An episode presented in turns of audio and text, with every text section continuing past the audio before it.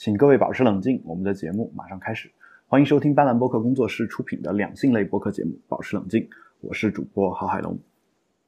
啊，我是斑斓播客旗下艺人主播艾瑞卡啊，好有感觉，哈哈哈。好的，那个自己就跟你们签约了。好，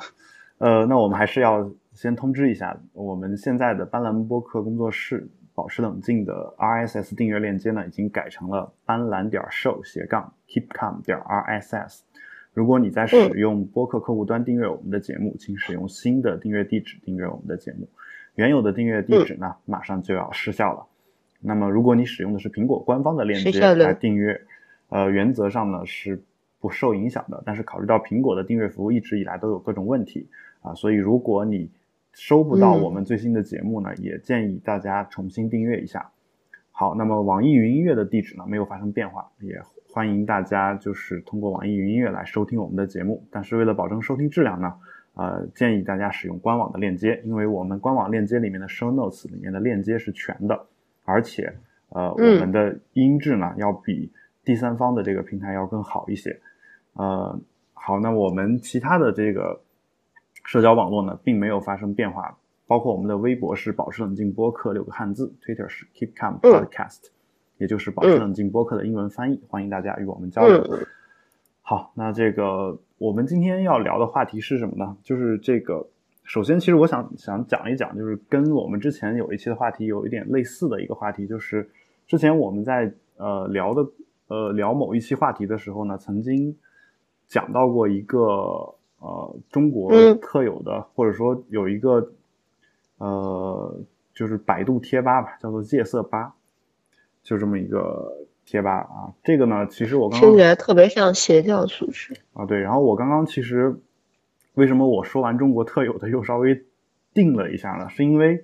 呃，这个事儿呢，就是虽然贴吧这个东西可能是中国独有的，但是其实外国也有一些类似的组织。而且所谓贴吧，其实就是当年的那个 BBS 的一种形式嘛，是吧？所以，呃，我这两天呢就看到一一条新闻，说一个美国人，呃，一天撸完十四次之后崩溃了，然后建立了美国版的戒色吧。撸完十四次，对，戒色吧的名字叫做 No Fap。啊，你你你问到他活着吗？这事儿让我想起一个事儿啊，就是当年有一条新闻，就是一个人撸完四十次以后身亡。啊，精尽而亡。然后，然后这个这个新闻出来以后啊，大家就疯狂的转载。但是突然有一天，有一个人说：“谁给他数的呢？” 对呀，对啊，就是他一个人呢。莫非旁边有人看着，然后他在那儿一直一直在那儿撸，然后撸了四十次，然后死了，然后旁边有人还给他记数字。那我觉得，如果是这样的话，旁边那个人有不可推卸的责任。对呀，就是看到他都快死了还不阻止他。对啊，然后所以其实其实有时候就是像中国的戒色吧呀，这些这样一些贴吧呢，其实呃呃有时候中国真的有吗？对，有啊，就是百度贴吧。对，就是百度贴吧，你可以去看一下。其实我们今天的这条呃这个链接里面也是有的，就是里面会有很多这种怎么样去对抗我们这种性的冲动啊，就是要灭人欲的这种感觉。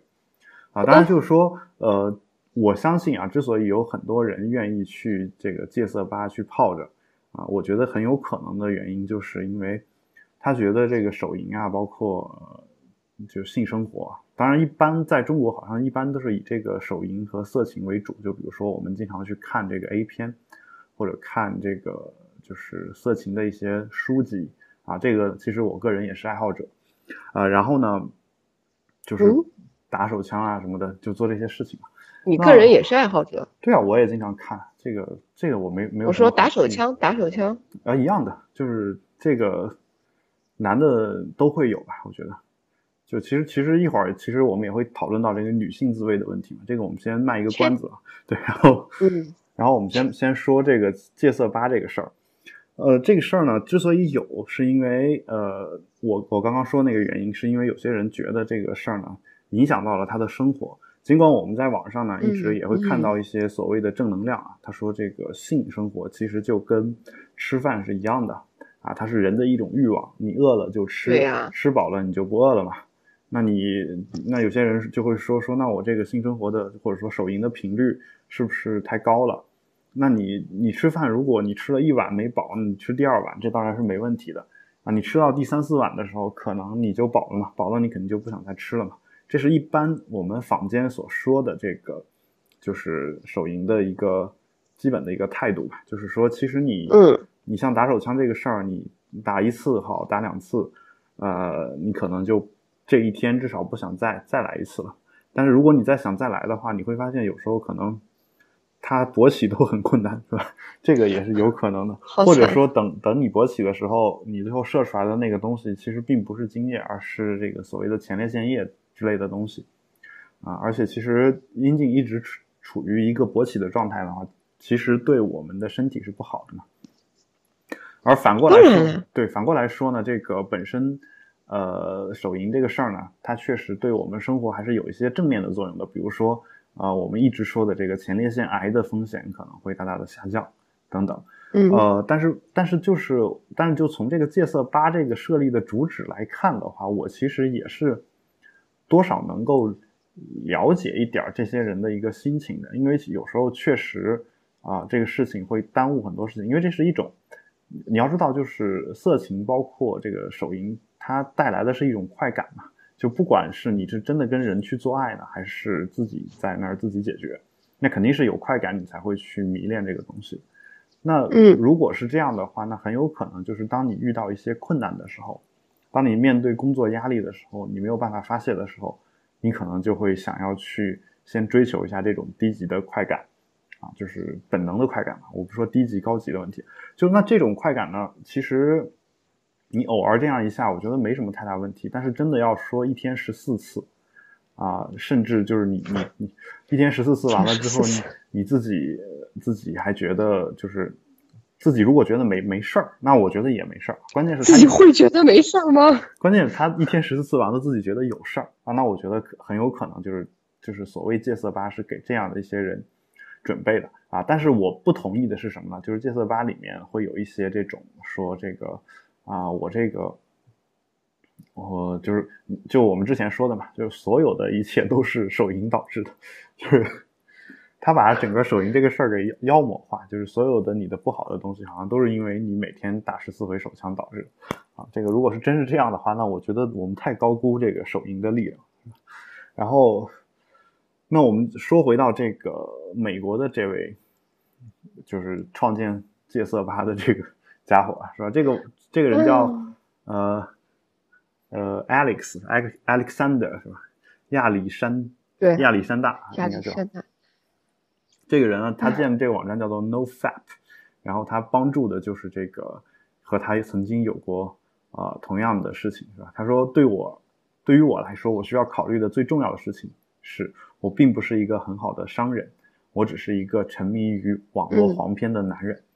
嗯，然后呢，我就。我也会很很很好奇嘛，就是就就点开他这个网站，点开它这个网站之后呢，我发现其实就是我们经常说的一些啊，就是跟跟国内的一些社区是没有什么太大区别的，就是也是有有这个就是讨论组嘛，就是大家互相会发帖，然后互相互相帮助，呃，而且又分不同不同的主题，比如说啊，我要分享我的这个成功的。经历，然后呢，就是包括我黄黄片成瘾啊这样的一些呃不同的板块啊，然后呢，我我首先就是让我感到特别呃怎么说呢？就是我我第一眼进到这个网站的时候呢，我看到了一些人，就是由于戒色这件事情给他生活带来的一些惊喜，就他引了一些人的话，就呃说基本上就是说我这个。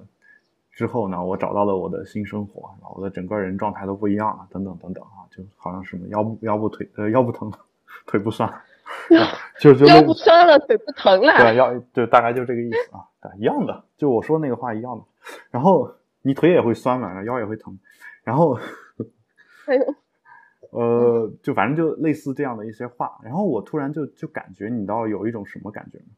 就是就是你说的那种所谓的邪教，但是我这个邪教是加了引号的邪教，就是其实人都有一种被这个群体煽动的这样一种属性，就是当你周围的人都坚定的告诉你说说你把这个事儿戒了，你就能找到新生活的时候，并且当他们说的热血沸腾，并且他们有时候自己，呃，就是陷入自己所营造出来这个气氛无法自拔的时候，你也会逐渐的被这种氛围所感染。啊，就我刚才看的都差点觉得说手淫这事儿是不对的，是吧？就这种感觉，呃，然然后呢，我我就又出于好奇，我就点开了一篇帖子。啊，就是看了一下这个，有些人有人分享了一个啊，他的这个成功的故事啊，这个呢，我我就随便点开的，就是现在这个时间点上，他那个成功故事那个板块里面的第一条帖子，这个作者呢是一位叫 Faco 二九的一位呃网友，是 F E R C H O 二十九，就这个人，那这个人呢，他就讲他这个呃十四个月，就是。戒色的这样一个经历，啊，就是他说今天是他的，这是这是十二号，像戒毒一样，对，这是十二号发的一个文章嘛，就是十四个月戒色的这个经历。然后他戒的戒色的这个戒的是什么呢？戒色戒的是一个东西叫 PMO 啊，这个也是我今天刚刚才学会的一个新的术语啊。其实我只知道 PCO 啊，PCO 是什么？哦，多囊卵巢综合征。啊，反正嗯，他说什么相当于一只鸟飞过，我听不太懂。然后呃，但是这个很严重的。啊，对，然后可能对于戒色吧的同学来说，PMO 和你那个 PCO 是一样严重的。OK，然后他们觉得是所谓 PMO 是指的是什么？指的是这个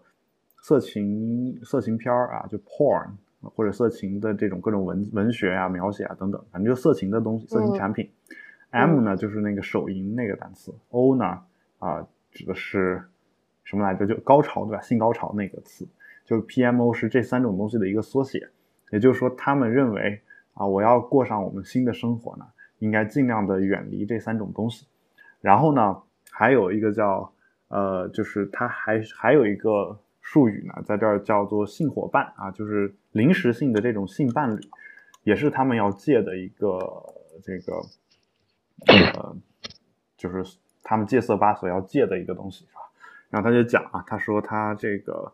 呃一开始的时候，他为了戒色，他就每天都是数着日子过的啊。说我今天就比如说我我今天是戒色多少多少天啊，他每天都要看他减肥似的，看他手机上的那个应用啊，就是显显示说今天是第多少天了。对，每天都要看。今天不能吃晚饭。对，然后这个嗯这事儿呢，其实让我想起了。呃，就是我先不说戒色这事儿好坏啊，但是它跟我们戒断很多事情是一样的，就包括艾瑞卡说的减肥，就减肥其实你有时候是戒断一些不良的饮食习惯，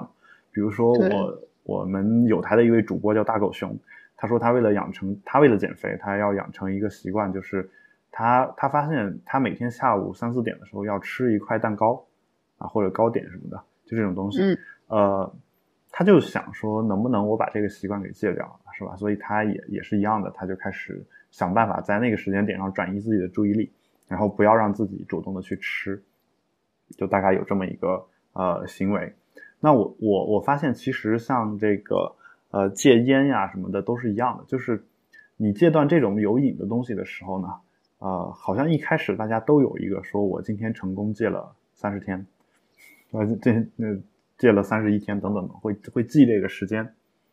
嗯，但这个这种呢，我觉得都不长久，就是到最后会出 出现一个问题，就是我我们经常开玩笑说什么庆祝戒烟一百天，奖励自自己两条烟，是吧？这个，对我身为过来人太懂了。对你庆祝减肥一百天，然后马上就出出去吃俩冰激凌啥的，这事儿也我觉得也是很很就是经常会有这个情况。那么，在我看来，其实真正有效的戒断这种有瘾的东西的事事情是什么呢？就是说，首先我我我不我不一下子就开始，就比如说我要戒一个像咖啡这种东西啊，因为我是咖啡成瘾者，那我怎么办呢？我可能今天是喝四杯，一天喝四杯，然后我就过一段时间改一天喝三杯，慢慢的喝，然后过一段时间改一天喝两杯，然后再过一段时间一天一杯，再过一段时间彻底不喝。啊，如果如果打算彻底戒的话，那我就彻底不喝。不喝的话，那我也就不喝了。我不会算着说我今天是第几天不喝的，就是戒了就是戒了，就不喝就是不喝，哦就这种感觉。就你如果只有你只有达到这种感觉的时候，我觉得其实才能够真正的戒断成功啊。因为我看到网上也有很多朋友晒他们戒烟成功的这个经历啊，他们大部分的一个态度就是说，呃，你你至于我什么时候开始不抽烟的，其实我已经不知道了。但是我决定那一刻开始不抽烟以后呢，我就再也没抽过，而且我也没有数着日子啊，我只是让自己产生了对烟这个东西的一种厌恶感。那你递过来我也不抽了，我就不抽就不抽了，对，就这种感觉。那我就是，嗯，就是其实你呃你在计算日子的时候，你相当于心中还是有对这个东西的留恋跟执念的。对，但是当你描述的这种情况，就是你已经放下对他的一切喜怒哀乐，对，就他从此就跟你没有什么感情上的瓜葛了。对，就好好嗯比像你，你跟前男友分手，或者前女友分手，然后这个时候嗯你如果天天还想着这个渣男或这个渣女，然后天天骂他的话，说明你还是对这个人有一种留恋，内心深处的留恋。说当你都不愿意再，就是当你不是不愿意再提起这个人，而是说你根本对于这个人就相当于一个陌生人一样，或者说是一个路人一样的时候，当大家谈论他的时候，你也报以微笑；大家不谈论他的时候，你也你也觉得就这样。然后你你不主动的去提起他，然后你也当别人提起来的时候呢，你也不觉得有什么的时候，这个时候呢，我觉得才是真真正的把这个人给放下。就就好比说，有些人说我这个，嗯，就是你嗯呃跟我说说你你是 gay 啊，怎么怎么，原来你是 gay，然后一脸坏笑等等等等。呃，这个时候呢，我就觉得，啊，那他他的目的是什么？要拉你入伙吗？哎，不是不是，还就是要勾搭你？他就是开玩笑，开玩笑。但是哦，但是你想啊，一个一脸坏笑的人指着你说原来你是那个，这个时候，这时候你会想，就是他这算不算是对同性恋的一种歧视呢？对，然后，嗯呃，然后这个时候呢，我我要站出来说，我说我不是，我不是，我不是。我我如果是这样的反应的话，同性恋的朋友会不会觉得说我还是在歧视同性恋呢？就我为什么会这么激烈的撇清我跟同性恋的关系？这时候我就想起了前一段时间，不知道是我忘了是哪一个名人出现了一件事情，就当别人说他，呃，说他是同性恋的时候，他其实不是嘛，他是他他是这么回应的，他说，呃，我不是同性恋，但是真的是也没什么。哦，这个回答的好，就是，但是呢，我觉得这又有一点问题，有种就是有凛然正气。有一种啊问题，就是所谓的问题政治正确，就是由于这个宣扬女权、宣扬同性恋平权的人太多了，以至于我们已经不敢就是就是随随便便的说一句跟这个相关的一句话了。就比如说我，当当然有人有有人说我是一个异性恋的时候，我说我不是，或者说。呃，就一你当我们说一个同性恋说你是异性恋的时候，他说我不是的时候，他不用再加一句说当然是也没什么，对吧？对，我觉得其实这个其实还是没有放下，就是当大家在面对这项这样一些群体的时候，说话的时候必须格外小心，并且格外的在注意的时候，要加一些什么政治正确的话的时候，那说明我们这个还是对这个群体在做区别的对待。这种区别对待我我不清楚是好事还是坏事，但英文里面歧视这个词本身它的一个意思就叫区区别对待，对吧？嗯，所以，所以我我觉得有有这样一个情况存在。呃，那我们还是说回这个这戒色这个问题。那戒色这个问题呢，他一开始他说他一开始也会数着这个日子，然后他说慢慢的他就就基本上就就放下了。进入了一种新常态，是吧？进入了一种新常态，说大概是这样一个意思，说 new normal。然后他说，呃，他就这个，他说他一开始就他还仍然就是他现在仍然每周还是会有三四次啊，就是有时候会强烈，有时候会呃比较弱。这三四次呢，有可能他是自自己在那自慰啊，也有可能是去找这个他的一些临时的性伴侣，然后来解决啊，然后。然后他这里面就特别描述了一下他什么时候特别特别想要做这个事儿，或者说他这三四次一般都发生在什么情况下。他说，当他觉得伤心的时候，就就在工作的事情、工作和家庭的事情上，觉得碰到一些问题让他觉得伤心的时候，当他觉得他解决不了一些问题的时候，或者当他觉得在某一个特定的问题上感到失败的时候，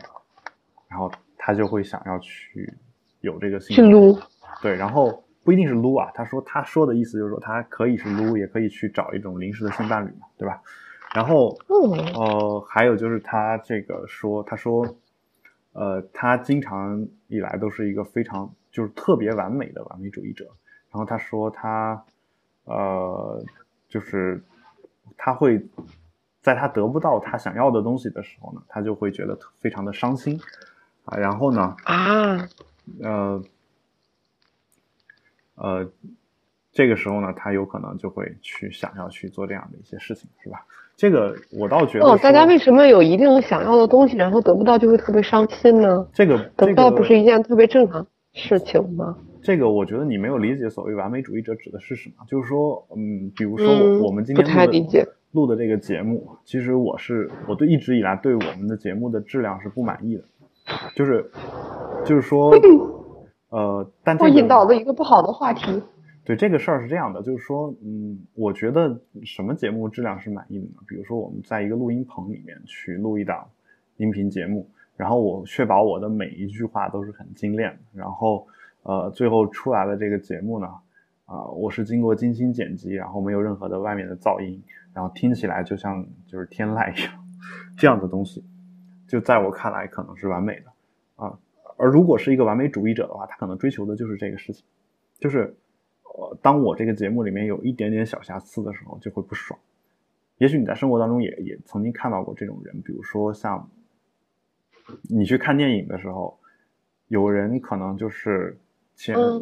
迟到了五分钟，就五分钟片头没看上，他就不想进去了，他就很郁闷，他就不想进去了。就其实我也是多少是这种人，就是我我我也希望看电影的时候要把开头一直看到结尾。就有些人是他必须从零开始看，就是说，呃，我五分钟没没看到，那我就这场就不看了，我要看下一场，我要把前五分钟一定要完完整整看上。那我可能稍微好一点，就是我这五分钟不看是可以的，但是呢，我需要就是看完这场电影之后，以后在电视上再把前五分钟给补出来，除非这个电影烂的实在没法看。啊。对，有这样一说好像有点理解。对，有这样的一种感觉，所以他说的他想要的，我我猜不是说说说他就想要什么，就是我我我只想要一百万美金，不是这种想要。我觉得，就他就是说他在做一件事情的时候，可能他达不到他的预期的时候，他就会觉得失落。这个当然可能每个人都有，但是就是说有一些人，他因为一直以来做的事情都是一个非常高质量的事情，这个时候你会发现。当他稍微有一点点那种不如意的时候，他就会觉得非常的伤心和难过。就，嗯，在这种在而在这种情况下，我也特别理解他所谓的这个，为为什么这个时候他就会想要去去撸，或者是去去跟别人去上床。就我们在就是整个人压力大的时候，确实希望能够找到一个让自己愉悦的这样一个渠道嘛。就是我觉得性就是一个非常简单的。就快捷的能够获取的一个东西，那你说这个我去吸毒，这个肯定冒着很大的风险，还有成瘾啊什么的。对，那我要去去做个爱或者怎么样的，我觉得这事儿本身就是人的本能嘛。还有一些人当然就是去吃嘛，对吧？这一比如我，对吧？这个其实一样的，都是其实就是满足自己的一个欲望。就是我在别的地方受到了压抑，那我就想办法在另外的一些地方做一些弥补，让自己的心情稍微的能够平复一下。就大概会有这样的一个情况，尤其是当我们比如说在呃工作或者是这个学习压力比较大的时候啊，你看，比如说我，嗯，我我这个学习的时候啊，学习的时候，比如我过两天要考试了，或者说你你过两天要考试了，这时候你你想放松一下自己，然后你。买张电影票看两个小时电影这事儿不太现实，因为你得把这个时间省下来去去学习嘛，对吧？对。那怎么办呢？那可能你做个爱，或者是呃呃，就是自慰一下，可能就是一个比较简单又时间比较短，你又不用出出家门的这么一个解决方式，对吧？对吧？所以其实我其实在这儿看到这儿的时候，我特别理解他的这样一种心情啊。但是我我慢慢看这个看这个文章的时候，让我产生一种感觉，我觉得其实他的问题并不在于性这方面，而是我觉得他的问题在于说，呃，欲望。他把性当成了一个他不满时候的一个情绪出口，然后他的问题在于他完美主义，在于他的拖延症，或者说，就是嗯，就他其实是因为过于追求完美，对，以至于他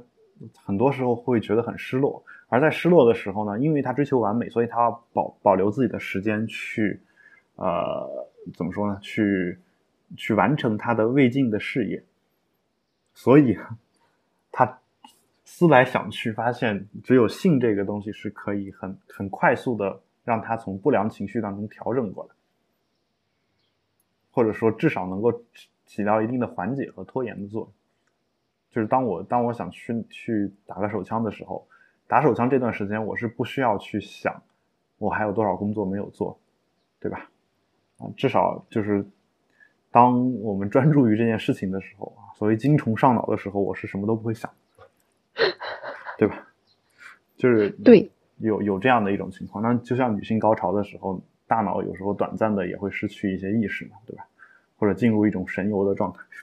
那也是一样的一个状况。所以其实，嗯，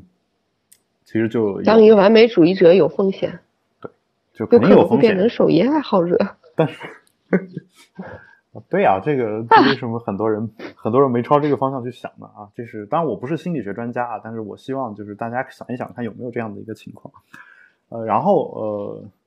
呃呃，就是但这这篇文章可能会让很多很多很多人绝望，就是人家就算是在这种情况下，也是有这种性陪护的，就是性陪护，就是能够找到这种就是跟他一起做爱的这种伴侣的。对吧？哦，这个，那下一个话题我其实想聊的就是关于这个约这件事儿啊，就或者说约炮这件事儿啊，因为这篇文章呢是我在这个叫亚米女性愉愉悦社区的一个呃文章当中找到的啊，就它叫手把手教你如何享受约这件事儿，呃，那么它这里面会讲啊，说这个约是一个什么鬼啊，就有有很多这种就是。在我看来，属于常识性普及的一些东西。就首先就是说，呃，这里面其实呃有很多就是一开始呢，他可能讲了一些我们的听众可能不会犯的这种错误，或者说我们其实都知道的一些常识，比如说，呃，说约炮这个事儿是一个是一个中性词，没有好坏，不一定非要做，也不一定非非不能做，嗯，对吧？这个我同意。这就是说，你你就是。成年人，然后成年人，然后双方自愿，那我觉得就没有什么没有什么问题嘛，啊，然后对啊，做好安全措施就行。对，然后但就是这个安全措施，你说的这个是后面的他所谓的这个呃原则性的问题里面所要讲的啊，但他这里面先讲的是这个所谓的约成功的一些修养啊，他说。先看几个常规常识啊，第一就是约到约不约得到，就好像合同谈谈不谈得成和技巧有关系啊。然后他后面就写了一堆鸡汤的话，说和你个人的价值、能力、素养无关。所以当你遇到挫折的时候，放轻松，只是因为一些运气和技术的问题没有成功而已，继续 go on。呃，这个我觉得我我只能说部分同意，就是如果你。一件事情没有做成，然后你不总结的话，那我估计以后成功的概率依然会很低，啊，就是就是 他说就好像合同谈成谈不谈得成，那你我就问一下 Erica，如果你是一个做生意的，你合同没谈成，你是不是也很郁闷？那当然了，对吧？一样的，钱没了，你就那你你合同没谈成很郁闷，那你约不到当然也会很郁闷，所以我觉得他这个鸡汤给的我觉得不够成功。就是，就其实就是约不到啊，当然有运气的成分啊。但如果你老约不到，然后你老又想约，那说明可能就是有一些能力的问题，或者颜值的问题，或者什么的问题，这都有可能啊。但是，但是我觉得就这些方面呢，其实都是互相可以弥补的嘛。就像罗永浩说的，说这个长长成他那样的人，最后也就只剩下一张嘴了嘛，对吧？就是虽然他在瘦的时候还挺帅的啊，就是但他一直也是很喜欢吃啊，这跟艾瑞卡是一个爱好。然后这个呃，对，然后他就说嘛，很多人就问他说你的口才为什么这么好？他说他年轻时候要泡女孩子，是吧？这个像长成他这样的，就是也只就剩也只能说剩下一张嘴了，就这种感觉啊。所以其实如果你一方面的这个。呃，所谓素养？天生的这种素质呢，并不是那么好的话，那我其实建议你在别的方面你能够弥补的地方做一些弥补。好，这是呃这第一条。第二条呢，他说听从身心的感受，这一点呢，其实也是呃，就是我想跟这个男生说的。尽管女性很多时候会会说这个她来大姨妈了，这个借口简直太好用了。对，然后而且百分之八十也都是借口。对，但是我我我想说的是什么呢？就是说，其实也有时候也有真的，嗯，就是也对，对吧？有时候也有真的啊。然后至于什么时候是真的，什么时候是骗你的，我觉得一个比较健康的心态就是你都当成是真的就好，对吧？人家人家给你个面子，你就你就相信了吧？我觉得。就是，所以为什么我的心态一直这么健康呢？因为因为女的说我今天生病了，我就我就真的相信她是生病。她说我我大姨妈来了，我就相相相信她就真的是大姨妈来。嗯，当我不为难她的时候，以后她说嗯一个月以后，她说想约的时候啊，你就可以去约了。这个时候你会说说按按照我的计算，你上个月这个时间刚好来了大姨妈，你月经是不调的。对呀，我的月经周期有可能是四十天或者四十五天哟。哦，好吧，嗯，因为我可能还有多囊卵巢症，我根本不会来月经哦。哦，好吧，那种情况我觉得也不太适合约。我建议还是先先把病治了为好，对吧？然后那个除了不来月经之外，没有别的对生活倒没什么影响。哦，我只是说的很片面的一个方面，它还有别的，但是不影响于那个什么性愉悦。它最大的问题是对它最大问题可能是你。怀孕会比较费劲哦，对，也也就是说，如果有一个人是这个啊，我我我就就稍微发散一下啊，就如果有一个人他就是不孕的这种单身主义者，或者说他就不想生孩子啊，就是就就铁钉，就丁克家庭那个铁钉啊，就不一定是丁克家庭啊，就是就是他自己是不要不想要孩子的，就这么一个人，那他得了你刚才说的这种病的话，会会有别的影响吗？就是说，如果他不治的话。会有别的什么并发症之类的，或者或者说这个，呃，会会不会引起一些其他方面的一些疾病或者问题？就是它比较常见的，就是有可能会，呃，有一些多毛啊、痤疮啊，哦，然后就是青春痘有一些男性化的表现，因为主要是激素分泌的失调哦，所以有些人就是痤疮会到了一种非常严重的地步，嗯，所以你像这种情况下还是需要治的，但是不会像你想的那种。就是像比如说长个肌瘤啊，长个囊肿啊，就是让你整个人会处在一种很难受的状态。那我想知道是，如果是激素的问题的话，其实会不会让他对性这件事儿没有欲望？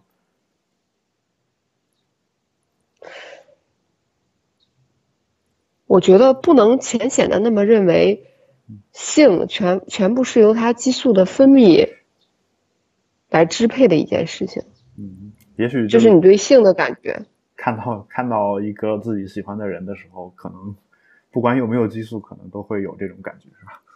对，它只是一个激素的一个失调，但是并不等于他会丧失对性的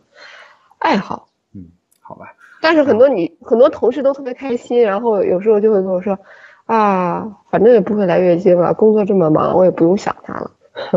是吧？好吧，就就因为因为你刚才一开始谈到这事儿的时候，让我也想到，就是说，因为女性在这个月经这件事情上，可能就经常，呃，会有一些这个，呃，所谓的，对，就是她来了你很烦，然后她不来你又还你还是很烦，对，她不来你也觉得是个问题，对，她来了你也很烦，对吧？就很痛苦。所以其实其实是这样的，就是他们说这个女性比男性的平均寿命要长嘛，对吧？嗯，说长的那个时间就是你加起来就是你来大姨妈的那段时间。这个脑洞真大，这对，所以个回答其实。其实是一样的嘛，对吧？啊，就呃对，然后然后我其实我刚才还想说一个事儿呢，说我说其实有时候女女生可能还会这么回答，就是说啊，就是我我去请教了医生艾瑞卡，为了跟你做爱，我特意吃了一些药，让他延迟了。嗯对，然后这个这事儿呢，当然我我在这儿也也不给大家瞎推荐啊。其实，嗯嗯你你吃避孕药肯定是会让你月经会产生一些这个提前或者延后或者怎么样，但是我我的原则是，你没病就别瞎吃药，或者说你如果不是真的想想达到一个目的的话，就不是说真的想避孕的话，我觉得其实也也也不要就是就是主动的去吃这个东西啊，就除非你真的是想避孕啊，或者是嗯啊，反正我觉得就避孕药的目的就是肯定是避孕嘛，对吧？就是呃这一点听从身心的感受啊，就是然后第三就是约这件事儿跟美丑胖瘦没什么关关系，呃，我觉得不是有一个说法叫自己约的炮，含着泪也要打完吗？啊，对这个，我觉得是是这个这个问题出在什么地方呢？出在了他他网上约好了，然后直接就去了，你明白我的意思吧？就他没有没有先先出去见一见，然后再开始，这就是呃，哦，就是两个人这个事儿已经就是到了那种双方都到了那种火烧眉毛不得不做的这种时候。箭在弦上不得不发。对这种情况，我觉得你你就是说你你既然既然是这么一个人，你只是想就是双方都是想就是发泄一下自己的欲望啊，就只是说互相满足一下对方的性需求的话，那你你这个风险是要担的，对吧？你你就网上、嗯网上约好对了，连真人都没见过，然后直接就去了嘛，这就是盲约是吧？盲约，就是我觉我觉得就是盲约，因为我觉得盲婚你哑嫁。你你看这个网上的照片呢，基本上就相当于盲约，对吧？真的是，你永远不知道女生的自拍的技术到了一个什么样的境界对，还有化妆的技术啊，还有什么这各种就美颜的技术，就是 PS 技术啊！对，但是嗯，哎，你会愿意想，就是你介意女生跟你做爱的时候不卸妆吗？我不介意个我觉得，还挺有意思。我不介意，而且我觉得如果如果他不卸的话，肯定有他不卸的道理，而且肯定他不卸的时候会更好看。我对对对对对，就我没有就一定会是这样的。但我没有见过一个说不卸妆的时候更难看，他就要跟你这么干啊，那除非是为了报复你，但他为了报复你，然后来跟你做爱，我觉得 这个梗实在是太好笑了。可是不卸妆的话，就是你有跟不卸妆的女生做爱过吗？我我觉得那个东西粘到脸上很难受啊，因为脸上会有很多粉，然后会有很多眼影，然后还会有口红。很正常嘛。就就这个事儿是这样的，就是当你把那些东西都当成脏的东西的时候，或者当成不好的东西的时候，那你就觉得说这个会有你那个问题啊。当你但当你把那些东西都当成情趣的一部分的时候，可能就没问题。那就好比说，有些人做爱还不想戴套，那他会觉得避孕套是一个义务，对吧？但是我们一直宣扬的就是说，避孕套这个东西是其实是没没什么关系的，对。然后呃，那如果你把它当成情趣的一部分的话啊，就你看现在卖避孕套的厂家的宣传基本上都是这个态度，就是它是你生活的一部分，然后甚至会直接拿避孕套来暗示性生活这个概念，也就是说它它他要传达的，当然它是商业的一个目的，就是要传达的是说你你用这个才对。啊，你就你的性生活一定得有这个才行，啊，那如果大家都能接受这样一个事实的话，我觉得你像化个妆呀什么的，也就也没什么。那退一步讲的话，说你你这个，嗯，你对下面的毛做一些修剪啊什么的，我觉得这个其实也是化妆的一部分，对吧？对包括包括这个有些就是有些人会用一些我懂了那，种反正你们做爱的时候也不用不用脸贴脸。脸贴脸也会有吧？也会有吧。但是就你你你不要觉得那个事儿是一个问题就行了。就好比，呃，我我说一件事儿啊，就是你你你你涂护手霜吗？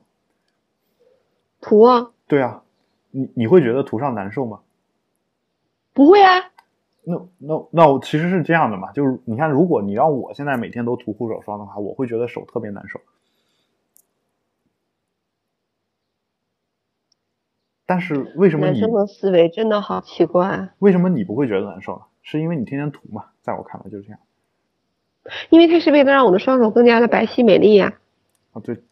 当然这是一个很崇高的目的嘛。但是你你不去想这个事情的时候，你单纯单纯的从生理的角度讲，你涂上之后手不会觉得黏或者怎么样。因为是这样的，海龙哥，你跟我讨论这个话题讨论错了。因为我每天要在医院洗无数遍手，如果我不涂护手霜的话，我的手就会干死。对，我我明白你的意思就嘛，就你每三分钟洗一次手上，然后对这个 这个很多医生都是这样的。但你你你，我们再讨论一下，就是不当医生的这种女性，其实她涂护手霜也是经常要涂的吧？包括什么，就是你你洗完澡之后要涂这个身体乳，对吧？对，这个这些你说身体乳，我就想起来，我跟我的妈咪每次在澡堂洗完澡，然后我的妈咪特都特别嫌弃那些在身体上拍身体乳的人，因为会啪啪啪啪啪那样的声音。嗯，就是因为想到了拍什么？不，我妈就觉得呃特别装逼，你知道吗？哦，我妈对所有那种那那样就是精心修饰的女性都表达她的憎恶感，她觉得她们特别装逼。比如说吃饭的时候，就是一定是披着头发，然后呢，头发就是因为你吃饭的时候，其实你知道女生披着头发吃饭是很麻烦的一件事情。对，我知道。就我个人特别讨厌吃吃东西的时候披头发，就是我多么好看的造型，我吃头发吃饭的时候一定要把头发竖起来嗯。然后我妈就在火锅店里看见了那种黑长直，嗯然后呢，就吃饭的时候，因为你必须一个手去扶住你的头发，嗯然后低下头再吃。嗯，我妈就一定要对这种人怒目相视，然后给我开启神吐槽模式，我然后觉得这些人都。是绿茶婊。我觉得是这样的啊，就是这个许多年以前我，我当然我对他们不怒怒不怒目相视啊，但我我觉得也有点不理解，就我觉得说为什么要让自己自己这么麻烦？但是对啊，我我也是不理解，就但当嗯当你我我我我就我就问你一个问题啊，就如果你每嗯天、每天上班五小时，然后剩下的时间都是你自己的，然后你你会你吃饭的时候你还会觉得这事儿麻烦吗？那快让我做一个只上班五小时的人吧，求你了。就我我我是这么想的，我我并不是说那些人就一定很清闲，而是我觉得他们觉得把时间花在这个事情上，或者把精力耗费在这个事情上是值得的。就是嗯，你这个解释好有道理。就我我的意思是什么呢？就是如果如果我我是一个偶像派啊，假设，然后啊，当然也可以不假设啊，就是这个，那我装作没有听见。对，然后那我我肯定会愿意把精力花在让我变得更漂亮这件事情上，或者维持我外在的这个形象的魅力吧，就外貌方面的魅力，我肯定会愿意去做这个事儿。所以就要捋着头发吃饭。那我那我肯定肯定就是，比如说我每天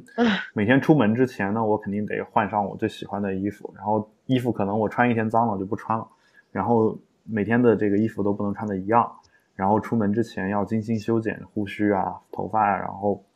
呃眼镜啊什么等等等等配上最合适的一款香水。对，然后呃，然后出门嘛。哦，那我觉得，呃，你觉得就按照你刚才说的，或者你妈妈刚才说的那个事儿，那个情况，那像我这些事儿也是很装逼的。但如果我不这样的话，我可能呃出去的时候呢，可能我就很多事情是做不成的。就我我先不说说这种纯靠脸吃饭的人，就比如说当个影视明星等等等等，我就我就说一件很简单的事情，我是一个做生意的老板。就是你作为一个做生意的，你是喜欢跟一个衣着干净整洁，然后就是整个外貌外在又很有气质的一个人去谈生意呢，还是喜欢跟一个这个穿的非常邋遢的一个人去谈生意？那我觉得你肯定是愿意跟前者去谈嘛，就是同样的条件下，那所以其实人在这方面各方面呢，其实都有这样一个倾向，就是你你有时候说我其实觉得这个无所谓，但是有些人觉得这个事情有所谓啊，就所以这个时候你出去的时候。你可能就得不得不就是相当于生活所迫嘛，不得不去做一些违心的事情啊。为什么煤老板？哦，我也生活所迫，经常做一些违心的事情，就总是蓬头垢面，然后坐在办公室里吃一份盒饭，然后穿着一条沾着血的杀手裤。啊，好吧。然后那那你像像为什么煤煤老板就就不太在意自己形象？就有有些煤老板啊说这种土豪出去，那我觉得他是首先就是他谈生意的时候可能并不需要这个东西。他也可以依然把这个生意谈成，然后他，而且他觉得自己说我我为了自己的生活舒适，我可以放弃一些外在的东西，对吧？那我觉得呃，这样一种选择也不是说一定就有什么问题，对我，所以所以其实呃呃，这个你说的那个黑长直那些人，我觉得就人家美丽在那儿。就是愿意为了美丽而忍受一些吃饭的不方便，我我恰恰体会到的是一种生活不易的这种感觉。对啊，我觉得你想啊，这个他他宁肯让自己，他宁肯让自己这个吃饭如此之不方便，也得满足我们，就是看他的时候的那种对美的这种欣赏，就满足我们想要看美女的这样一种欲望。那我觉得这是一种造福人类的行为，对吧？好吧，对，对对，那落到我妈这类人脸眼里，就变成了装逼绿茶婊，怒火中烧，怒目而对。对，我觉得就是有些人吧，对吧？就是或者说老一辈人，他可能就觉得说，我们应该呃，一切都是实用。对，以一切不以结婚为目的的恋爱都是耍流氓，对吧？然后这个对，就就可能会觉得说，这个像朝鲜也是一样的嘛。就比如说他那边结婚的目的就是生孩子，为了我们这个祖国建设啊，然后提供更多的这种优秀的青少年，对吧？那我嗯，就是。平时你连怎怎么做爱都不知道，必须在结婚领结婚证的那个时候才有一段录像可以去看，对，大概是是这样一个情况。嗯，对，然后所以就呃，我们刚刚是聊到这个美丑放瘦啊，讲到了这个卸妆的问题，卸不卸妆的问题。那其实这个在中国其实还好，因为一般情况下我感觉哈，大部分这种就只要不是说你是这种呃，就每天不化妆就出不了门这种人。啊，就是只要不是这种人的话，我发现就是大部分基本上就是在第一次性生活的时候啊，都是可以可以做到卸了妆的，就敢把自己的真实面目展示给对方看。就是，但是呃，当然也有可能是我作为一个直男，其实看不太出来他到底卸没卸。然后，呃。哦，这种可能也是有的呢。对啊，然后他卸了，其实还有一个裸妆，相当于说他卸妆花了半小时，可能是他花十五分钟先卸了一个妆，又上了一个淡妆，这种这种情况也是也是非常很有可能，对，非常有情况，有这有可能。那还有一种就是我经常看一些台湾的综艺节目，就那里面就会有这个，会有一个就是长盛不衰的话题，就是你。你在跟异性交往多久的时候才愿意让他看到你卸妆以后的面目？啊，哎，可是其实我觉得绝大多数，哎，其实女就是女性中是不是还是素面朝天的人多呀？就就是在在街上碰见的无数普通人，就给我的感觉，就尤其在国内啊，我觉得是这样的。呃，你和我都是普通人嘛，那你去了，你去了这个日本啊、台湾，去了，嗯，我其实挺想去看看他们，真的是去了意大利，嗯，这些街上走的也都是普通人嘛，那为什么他们就基本上都是化了妆的？而且我我在看这个小说的时候，呃，你有亲身去看过吗？他们真的就是女生都会很注重仪表的那个修饰吗？会啊。就而且而且就是说，呃，有一些可能你看啊，就像法国那边，可能他可能也是家庭生活并不是很富裕的这样一些人，然后也得起早起早贪黑的去上班，那我看到无数人在地铁上就拿着化妆盒在那儿画，就就他们就掌握了一种一种技能，你知道，就是在晃动的列车上画眼线，这样一种技能。我觉得，我觉得太高级了，简直是。我觉得我，我觉得我很难想象，就是首先我我作为男的，可能一般也不太需要画眼线啊，但是，但是我觉得我很佩服这种这种技能，这个对 对。然后呃，那其实像日本的、韩国呀，像这种这种地区，可能大街上你走到的、看到的大部分人，其实都是化过妆的，就尤其是女性啊，就主要是女性，就是都是化过妆的。就是我在意大利的时候，也经常会看那种老太太。她就是已经白发苍苍了，然后他还是涂着很红的嘴唇，然后穿着那种非常时尚的那种毛皮的那种衣服，对吧？然后走在街上，我觉得就是这个风景也是很亮丽的。那我倒觉得说中国的中国的广大女性们现在没有养成这个习惯，可能还是跟生活水准有关系。就当我们这个生活到了到了一定程度的时候啊，尤其是我看现在就是现在。可是你刚才也说有一些呃外国有一些家庭收入不是特别好的人呐，然后也会这样。对，我说的是在他们那个国家相对来说不太好，但你想，他们可能最低工资标准也得一千四百欧，这个你一个月挣一千四百欧，我觉得买一些基本的化妆品还是够的，对吧？而且而且你想啊，你用的是什么？你用一个法国的牌子和法国人自己用一个法国的牌子。这个价格又是一个很大的悬殊，哦，这让人伤心，这个问题。包括你在日本也是一样的，你用日本牌子，当然日本化妆品本身也不便宜，这是真的。就是你在日本买，可能还没有在中国买便宜啊。就这个，这也是有可能的。哦，最近正在代购日本化妆品呢，哦，是吧？当然，日本可能说在就一直有传言说这个日本那边。的化妆品就是最好的，肯定是供国内的嘛，然后然后是出口的，所以你在中国买到的化妆品可能没有日本本国买到的同一个牌子、同一个型号、同一个包装的没有那个好。对，对，我也听过这种说法。这种说法是有的啊，而且据我哎呀，我擦，嗯，哎呀，怎么了？为什么在我们俩录节目的时候，我的我的电脑就被强制升级 Windows 了？它会死掉吗？会，然后想想办法。千万别生，这个啊，呃，你你你先你先把电脑关了，我我建议你强制关机。哦，好，你关了，咱们先先把节目做完啊。这个 Windows 十这个事儿已经已经困扰了很多很多人了，然后啊，好可怕。对，然后呃，就是你。关了之后，你用手机在网上查一下这个怎么才能不强制升级，然后把这个事情，呃解自己解决一下回去。然后我们接着聊这个，呃，关于这个约这件事情啊。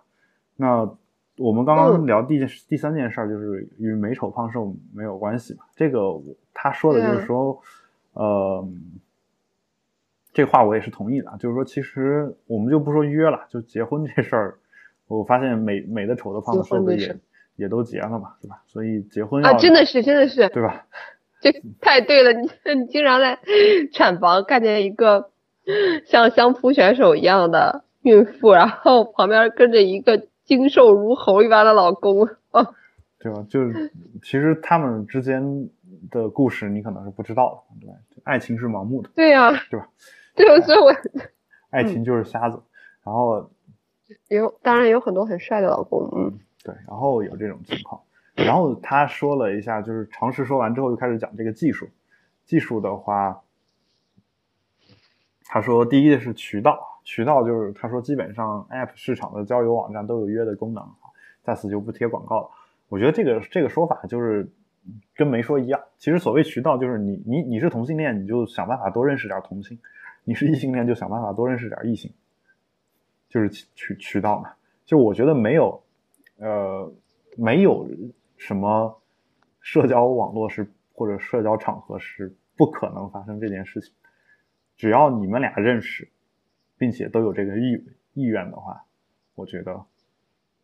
我觉得都是都是有可能的，是吧？所以就只是说有一些地方，就大家可能去这个渠道的时候，比如专门的这种约炮的网站，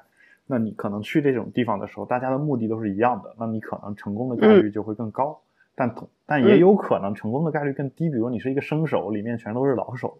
对吧？这也有可能。这是第一点。然后第二点呢，就是你刚刚所说的这个呃原则性的问题，比如说这个带套啊，不能在我家，时间不能太长，时间不能太长是什么鬼？然后时间不能太长，有尊重有交流啊，他可能说意思就是说我我我只我去了。只只跟你做爱啊，然后不不跟你睡，然后也不跟你这个前面我也不跟你吃饭，觉得应该是这个意思。对，可能就是速战速决嘛，对吧？然后我这个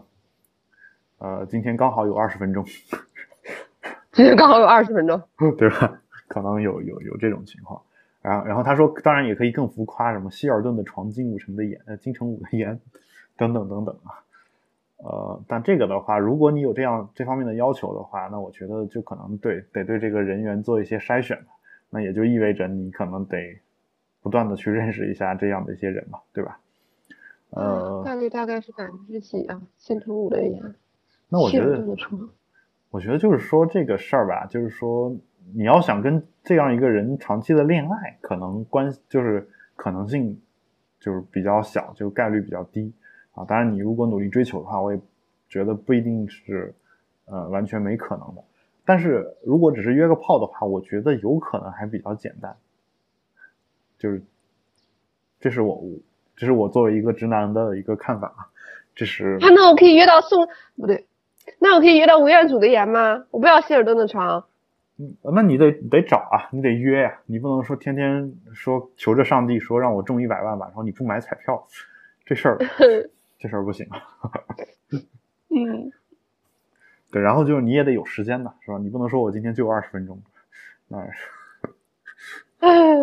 你你为了追求一些条件，你可能就得放松一些另外的一些条件，要不然这概率就会成倍的降低，这也是你自己的一个想法。对，然后就是这个个人风格啊，个人风格呢，这个啊，就可能得需要做一些这个聊嘛，就是你得先聊一下，是吧？然后呃，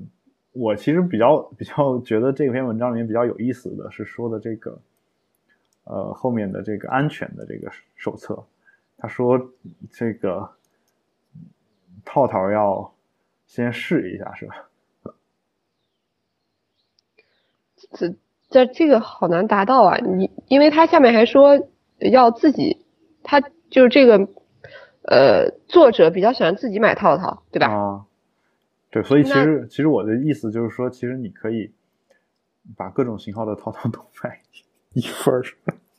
那我干脆把各种口味的套套买一下吧，从巧克力到香蕉到草莓的。对，但那个东西只是能用来闻的呀，就你你又不能吃，是吧？也也好像没什么太大意思。哼。对，然后好费钱。嗯。对，然后因为我发现店里那些避孕套都很贵的耶。对啊，所以我觉得就是，但我我倒是觉觉得说，女性如果真的约的话，最好自己也准备一下，因为有些男的就，呃，就我也见过有些女的吐槽男的说，他就在自动售卖机上一块钱买一个，主要主要是这个安全性，还有就那个，不是在北京都有很多那种自动派发免费避孕套的机器嘛？啊，对呀对呀，你刷身份证就可以领，但我是真的不敢用啊。我同意呀，就是我领了，我真的不敢用。就我就是那那句话，就是花钱有四种，一种叫为自己花自己的钱，叫既求物美又求价廉；为自己花别人的钱，只求物美不求价廉啊。然后为别人花自己的钱，只求价廉不求物美；然后为别人花别人的钱，既不求物美也不求价廉。那，就是避孕套免费派送这个东西，就相当于他把我们的税收上去，然后花我们的钱给我们买的东西。所以，我斗胆的猜想，就是这个东西的品控是基本没有办法保证的，它只能是既不求物美又不求价廉的一个东西啊。所以，我其实我其实是这个意思啊，就是既然他们免费送，也不是说完全没用，就是你你打手枪的时候可以用，就是就你打手枪的时候。你打手枪的时候用的干嘛？你这样的话，你就不会四处飞溅了嘛？这个省去了哦清理、这样啊清理现场的一个一些问题，对吧？这个，所以你可以就是考虑一下，就是各位男性同胞啊，但但是啊，我必须再声明一下，这个避孕套材质究竟是什么做的，跟你下面那个是否有过敏反应等等等等，这事儿呢，我也没有办法保证啊。这个我在这儿做一个免责声明啊，如果那个它的那个制作材料本身是有一些这种毒性的或者什么的，这事儿啊，就嗯我相信我们的国家不会坑我们的，但是你相信吗？啊，嗯，对每看到这个问题都要跟海龙保持一个反面的态度。好，那然后大概就是就是这样一个一个状况啊。那这个明白之后呢，我我其实为什么到快到一个小时的时候，我才叫进入最后一个话题呢？是因为这个艾瑞卡想跟我聊一下这个女性自慰的话题啊，但是啊，这个不负责任的家伙他自己平时又不自慰，然后 对呀、所以才要跟你，嗯，对啊。那你跟我聊有什么用嘛？是吧？我又我又不哦是一个女对的的，对吧？然后，当然他给我的这个话题是叫做“二十招教你揉阴蒂”，这个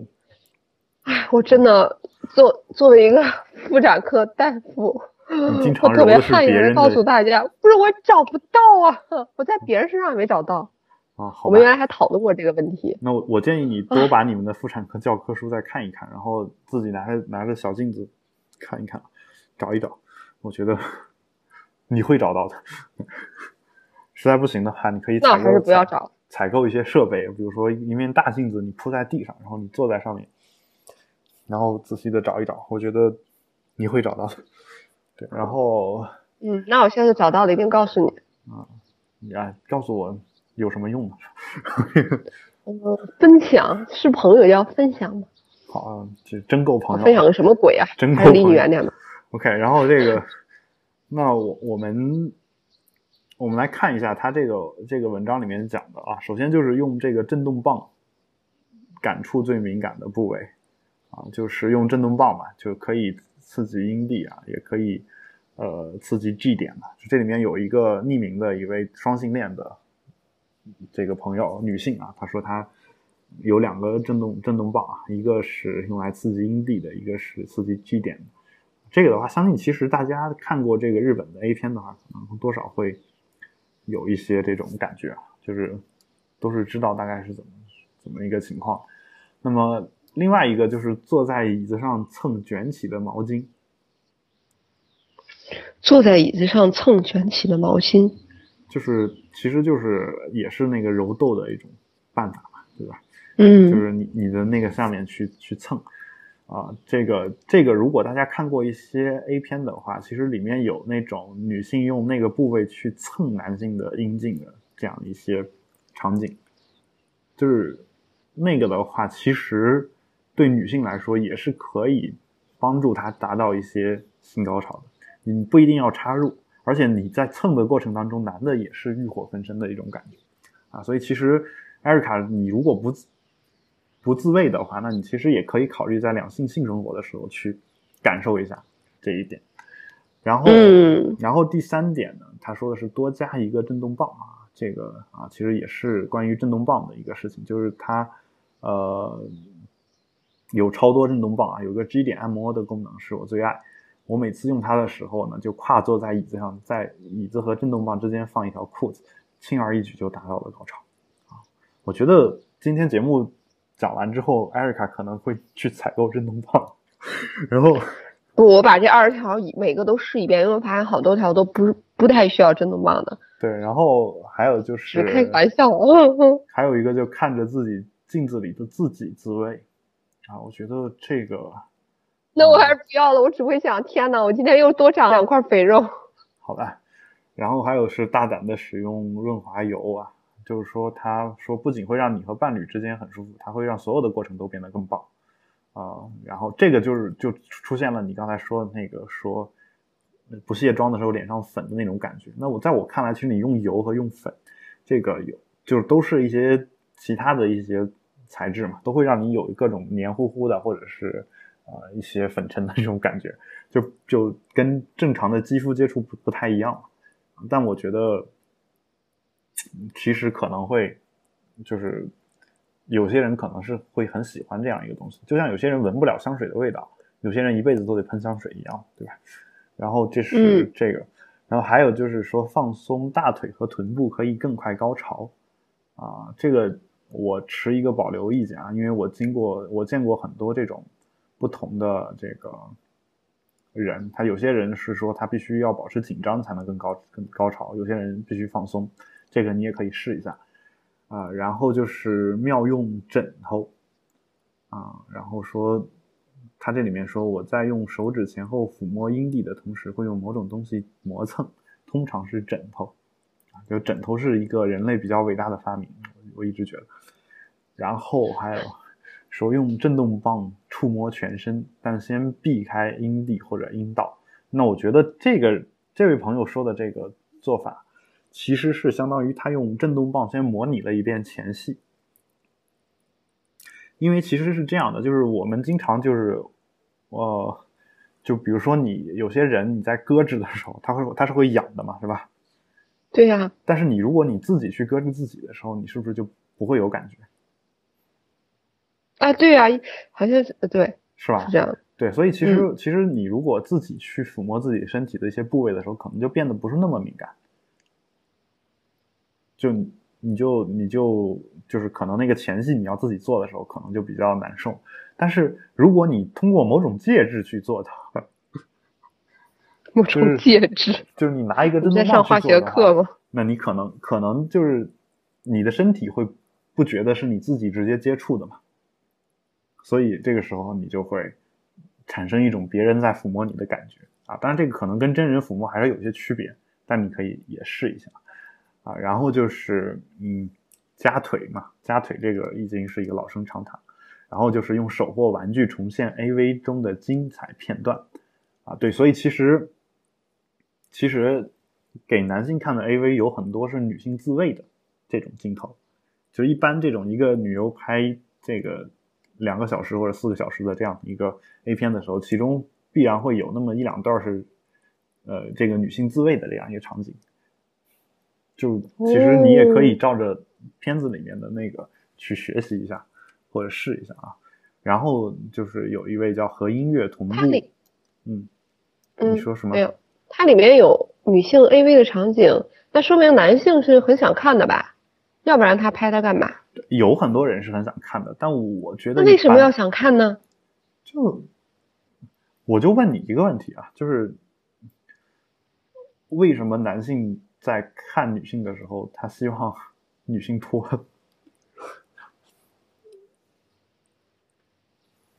就一样的嘛。就是为什么你喜欢吴彦祖？那吴彦祖如果是裸体在那儿自慰的话，你想不想看？嗯，想看呀。对啊，一样的嘛，对吧？但是我其实对这个事儿兴趣反反倒不大，反倒不大啊。当然，吴彦祖我也没有冒犯的意思，在这儿也也说一下啊。然后。呃，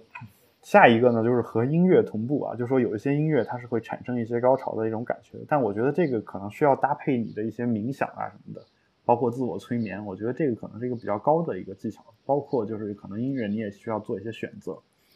然后还有一个女的叫说的是趴着操床，说吧，一般会把羊毛毯卷起来，你感觉是一个 羊毛毯，感觉是一个就是另外自己的一个伴侣嘛，因为这是一位同性恋说的。然后还有一个就是暂停使用性玩具，就是他这个倒我倒是同意，就是你你一段时间你用性玩具，你可能觉得更容易达到高潮；再过一段时间，你可能不用性玩具的时候，你可能就可能也会觉得更加的刺激。就是就是我觉得这是一个就是围城，或者说啊，当你用这个东西不爽的时候，你就用它的相反的东西；你用那个东西不爽的时候，你再回回来就行。你一直在这种来回的，就是起伏的过程当中，我觉得才是一个能让你最舒服的一个过程。这是用性玩具的这样一个观念。然后，呃，还有一位女性，她说的是在你腿间缓慢的来回推拉一串珠子。啊，还要买串珠子？这个你。这个配图配了一串珍珠，让我觉得自慰的成本简直是太高了。这个你在网上，这个你你能确定它是真的珍珠？这个我用硬塑料做出来，应该也是一样的效果，对吧？然后还有就是把你的阴蒂当成小丁丁一样对待，啊，就是这个其实也是很多人的一个做法。最后还有一个就是淋浴喷头啊，然后用乳头夹夹乳头，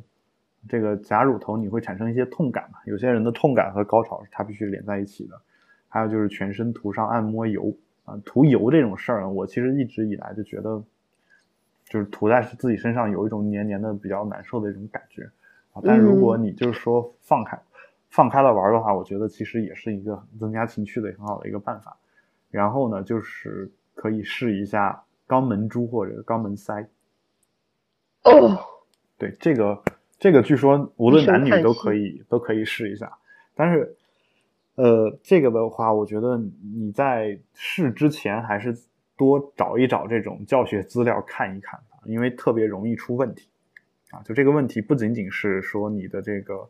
呃，菊花 够不够松的这样一个问题，